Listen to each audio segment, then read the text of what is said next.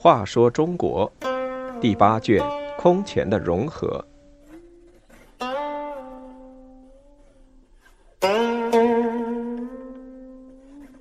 九十一，太武帝灭佛。由于僧侣不交租赋、不服兵役，使国家利益受到损害。崔浩、寇谦之的道教得宠，后又发现寺院藏兵器，怀疑与盖武起义通谋，终于引发了中国历史上第一次排佛事件。北魏的皇帝大多信佛，但太武帝在位时却发动了一场大规模灭佛运动。太武帝刚继位时，本也相信佛教，常召高僧交谈。每年四月八日，和尚用车载着佛像上街出巡，太武帝在门楼上观看，并撒花表示礼敬。平定北凉后，大批和尚也随千名来到平城，平城的寺庙和尚陡然增多。其中有些和尚颇有法术。如来自夏国的慧石，出家五十多年，总是坐禅，从未躺下睡过觉。他赤脚行走，也不沾泥，人称白脚僧。他在八角寺坐着去世，停尸十多天，面不改色。太武帝青年继位，志在建立武功，统一北方。他虽敬重和尚，却从未阅读过佛教经典，也不了解佛教教义。后来，他遇到了寇谦之，开始相信道教，认为道教讲清净无为、得道成仙，讲辟谷、服气、道行等方术更有道理。他亲自到道坛受福，甚至把年号改为太平真君。从这时起，就对佛教疏远起来。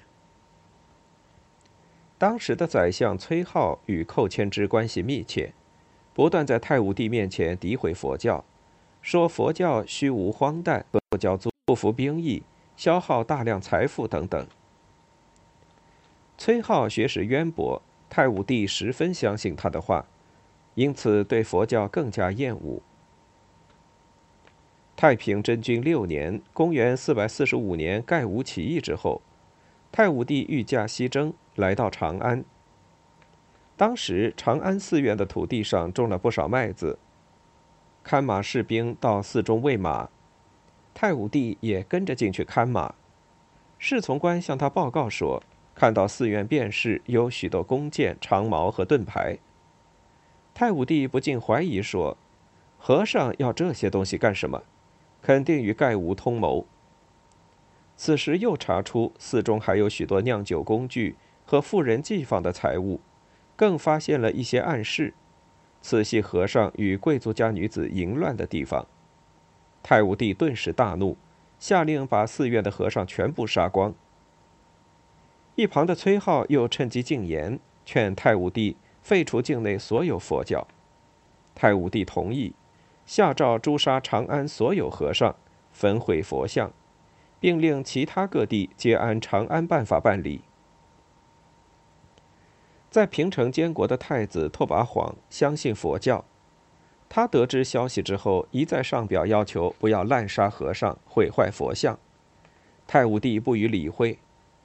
过后再次下诏说：“后汉荒君迷信邪伪佛教，变乱天理伦常，从此政治教化不行，礼仪大坏，鬼道炽盛。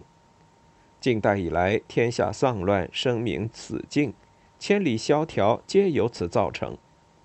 正承受天命，定要除伪定真，恢复伏羲神农时之大治。现决定扫除一切狐神，灭其踪迹。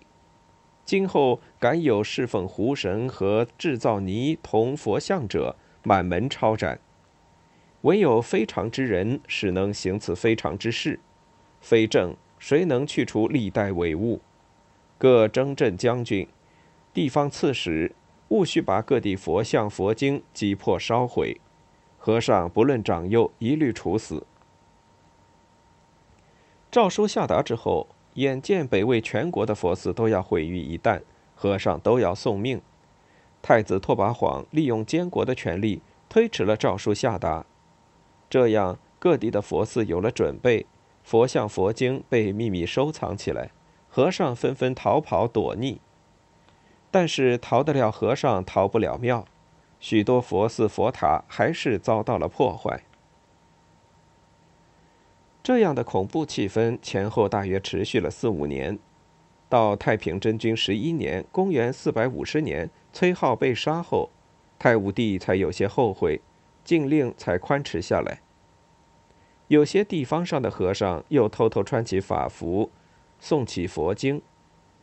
但总的来说，在太武帝去世前，佛教仍不敢抬头，直到正平二年（公元四百五十二年），太武帝死。其孙文成帝继位，佛教才恢复发展起来。自从两汉之际，佛教传入中国，虽也出现过佛道矛盾，但由皇帝出面敬佛，这是第一次。